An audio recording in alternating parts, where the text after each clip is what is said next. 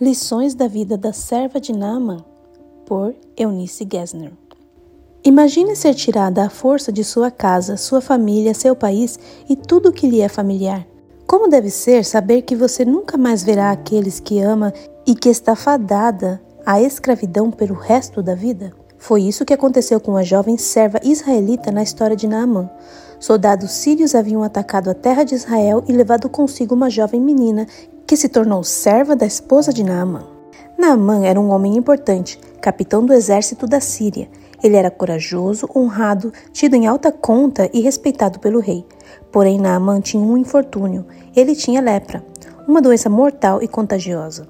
A pequena serva menciona à esposa de Naamã que, caso lhe fosse ver um profeta em Samaria, Eliseu, seria curado da lepra. O foco da história é normalmente direcionado ao que acontece depois. Naamã vai até Eliseu, finalmente obedece às suas instruções para mergulhar no Rio Jordão sete vezes e é milagrosamente curado. Mas voltemos nosso foco à serva israelita. Muitas vezes me imaginei na posição dela e me perguntei como teria me sentido, como teria agido ou reagido se tivesse o mesmo destino na vida. Ter um espírito de aceitação e contentamento não é um mantra popular no século XXI. Há um clamor para reconhecer o próprio valor e não aceitar nada menos que o melhor. Mas isso não nos ensina resiliência quando em face do que não podemos mudar.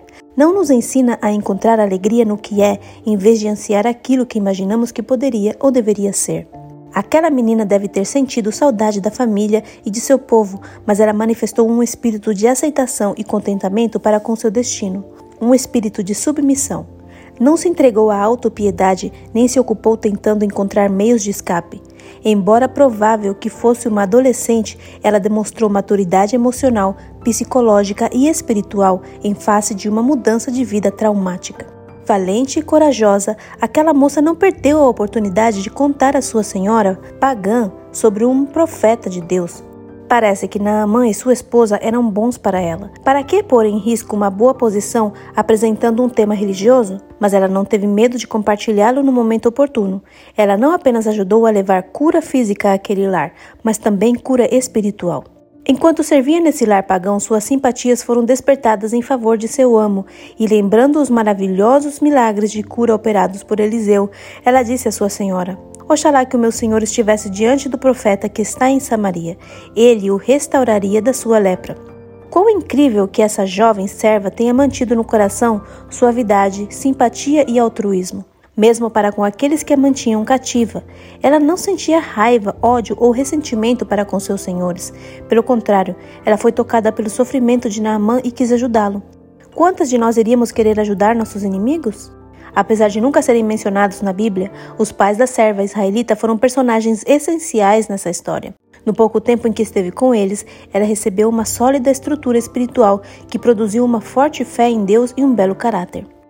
Os pais da menina hebreia, ao ensinar-lhe a respeito de Deus, não sabiam o destino que lhe tocaria, mas foram fiéis em seu mistério. E no lar do capitão do exército sírio, sua filha testemunhou do Deus a quem tinha aprendido a honrar. Eles não sabiam, mas a estavam preparando para uma importante missão e estavam preparando para ser uma testemunha poderosa, uma bênção em um lar pagão, uma fiel pequena missionária. Não sabemos qual futuro nossos filhos enfrentarão. Estamos preparando-os para ele? Ele que enviou Filipe ao ministro etíope, Pedro ao centurião romano e a menina israelita em auxílio de Naamã, capitão sírio. Envia hoje homens, mulheres e jovens, como seus representantes, aqueles que têm necessidade de ajuda e guia divinas.